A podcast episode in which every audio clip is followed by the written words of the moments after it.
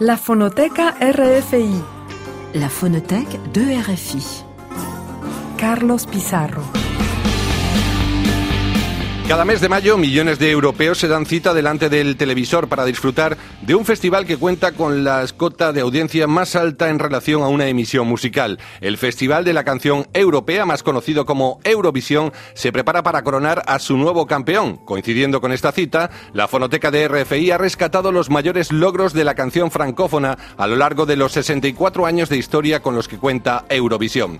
Hoy, en la Fonoteca de RFI, damos paso a la canción francófona en la historia de Eurovisión.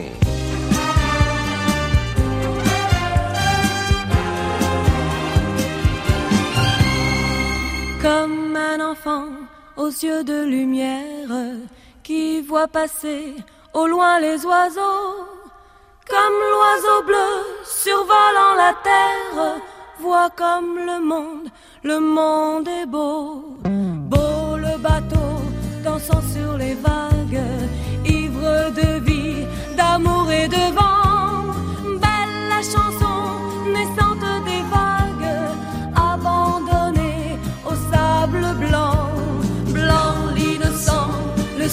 poeta.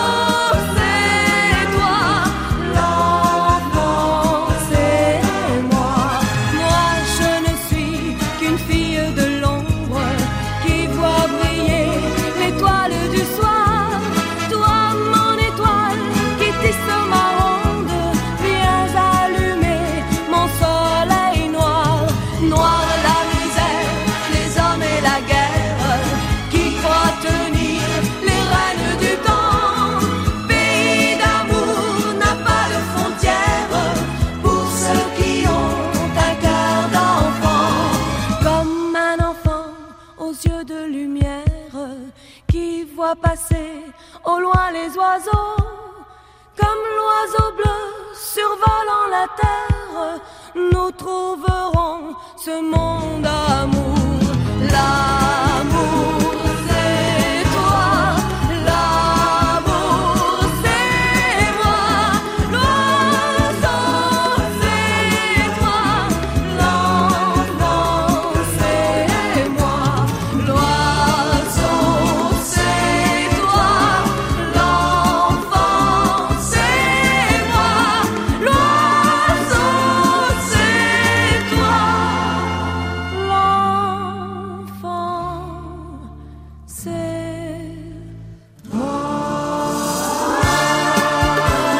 Hemos arrancado la fonoteca de hoy Eurovisiva con el último vencedor francés en este festival, Marie Myriam, con la canción L'Oiseau et l'Enfant.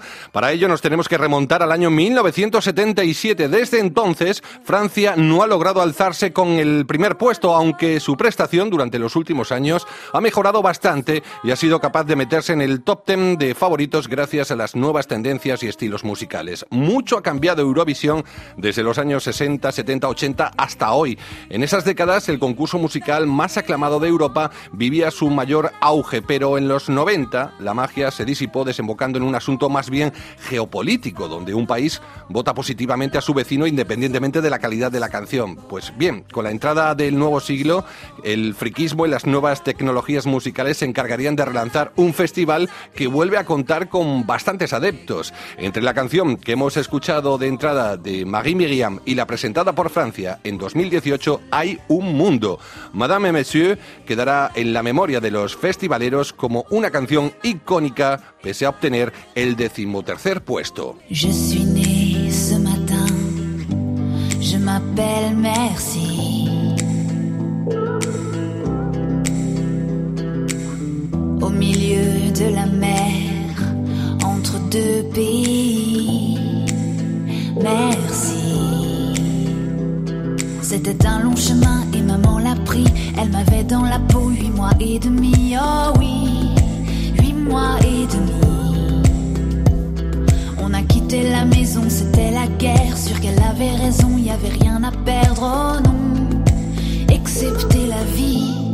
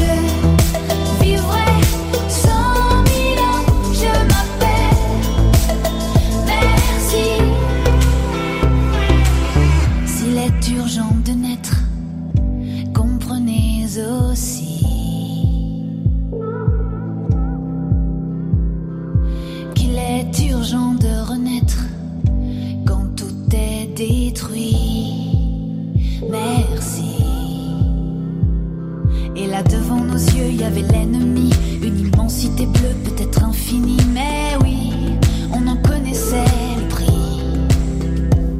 Surgissant d'une vague, un navire ami a redonné sa chance à notre survie. C'est là que j'ai poussé mon premier cri. Je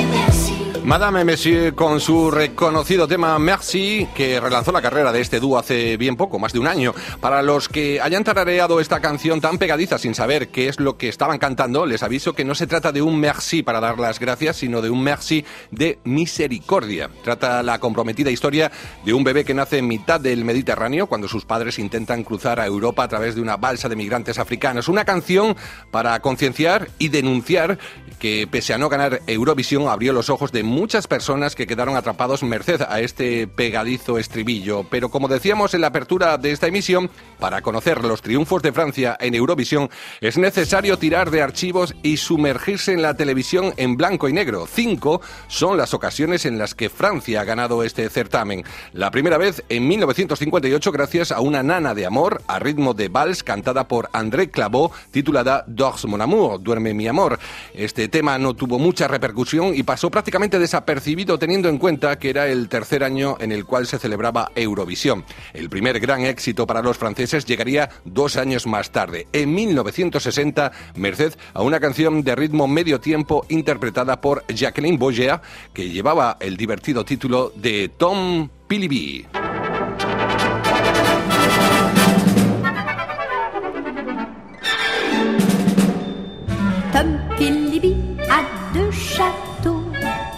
En Écosse.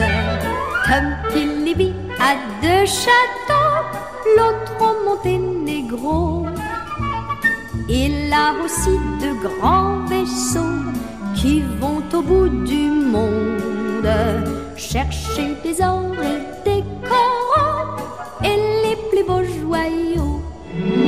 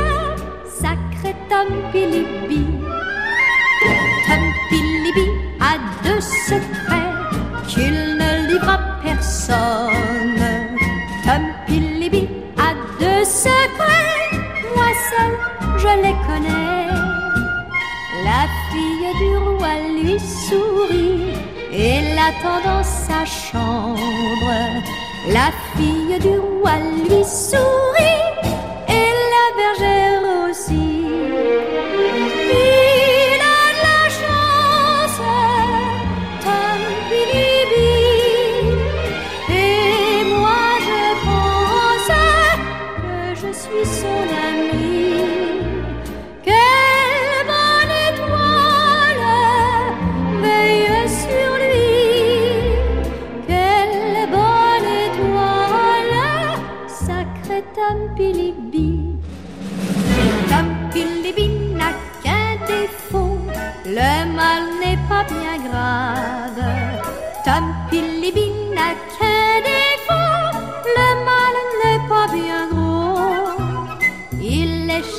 Tom Pilibi es el nombre del personaje de este título, un amante que cuenta con una gran riqueza material, dos castillos, barcos, otras mujeres que quieren estar con él, antes de admitir que tiene un pequeño fallo, que es tan mentiroso que todo lo que ha dicho anteriormente de él no es verdad. Jacqueline Boyer había conseguido relanzar a Francia con su segunda victoria en dos años, al igual que la Eurocopa de Fútbol, el Festival de Eurovisión se había convertido en una competición pujante con tintes patrióticos. Por entonces, la lengua de Molière estaba latente en la Europa de los 60 y no era de extrañar que algunos compositores galos ofreciesen sus servicios a otros países para intentar ubicarse en el mapa de un continente que crecía a pasos agigantados.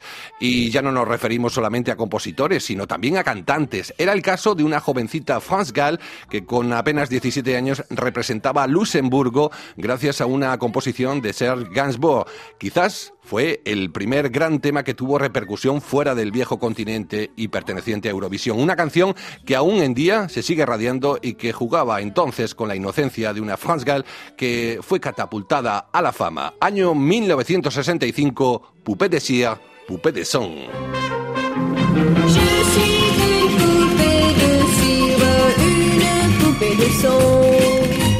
Mon cœur est chansons,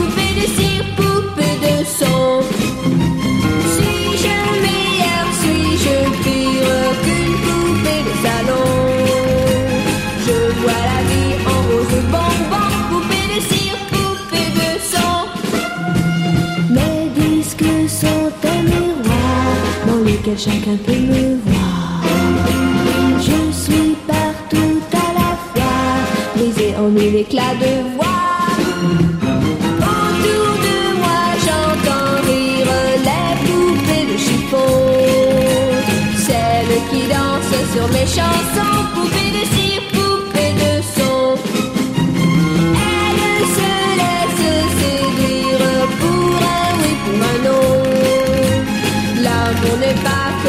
que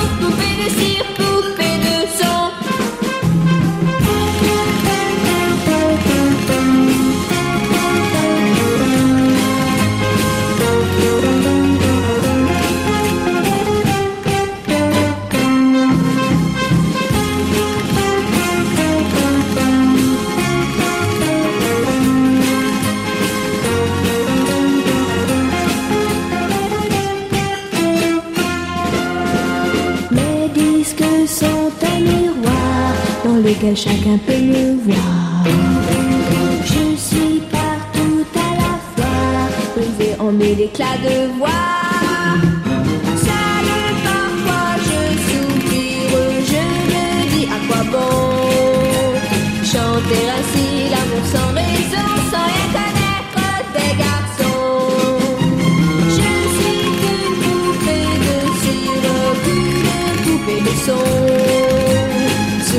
soleil de mes cheveux blancs, poupée de cire,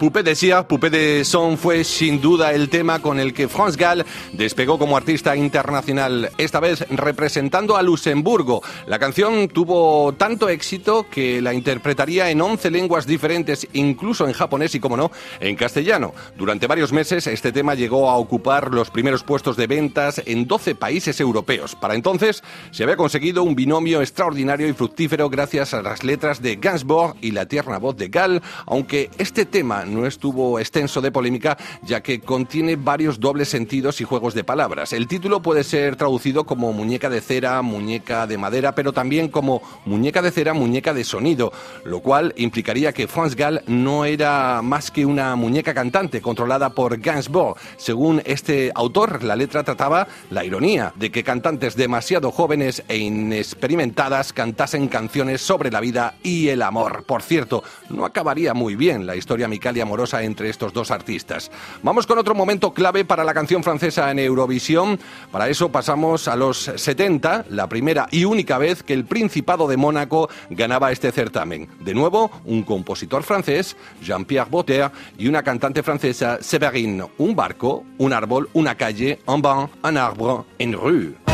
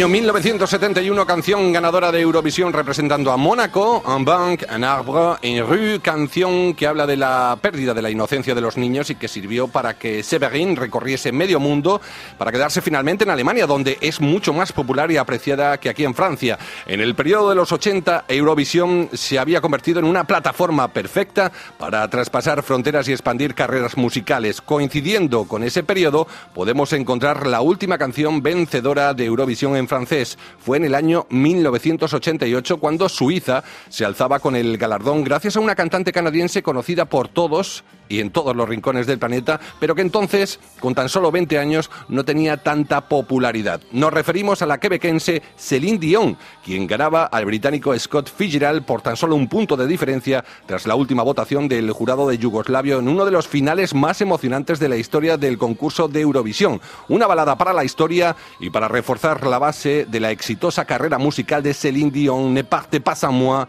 no se vaya sin mí.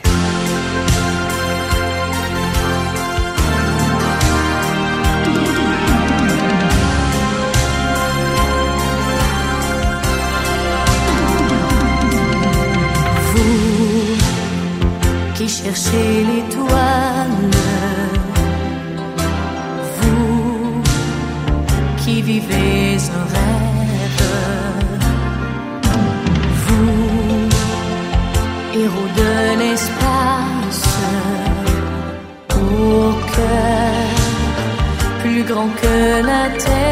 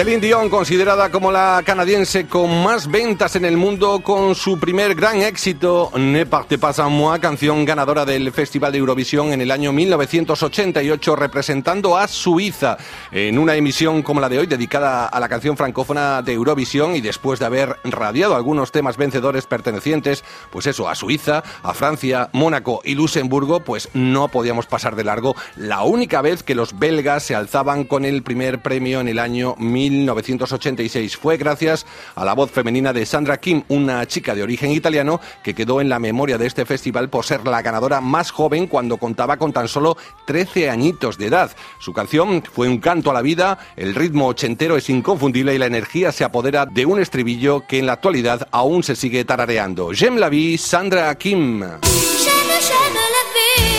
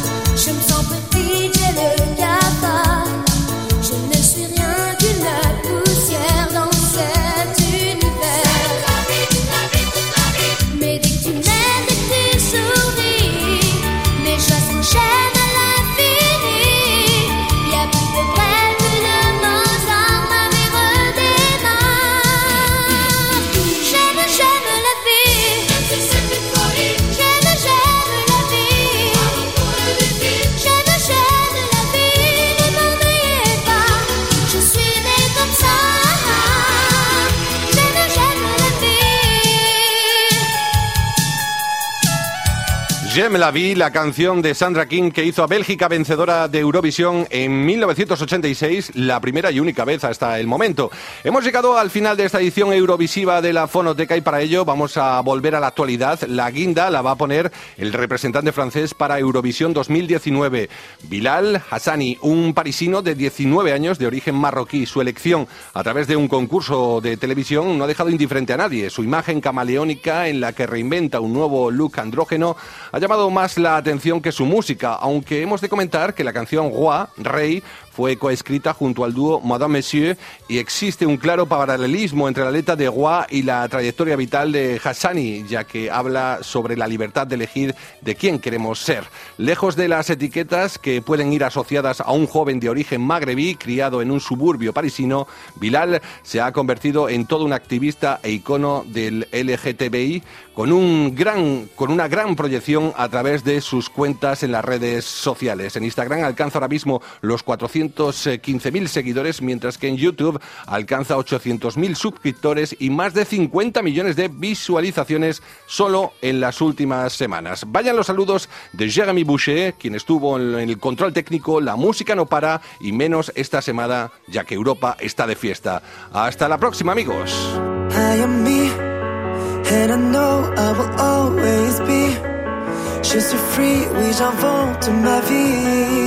Ne me demandez pas qui je suis.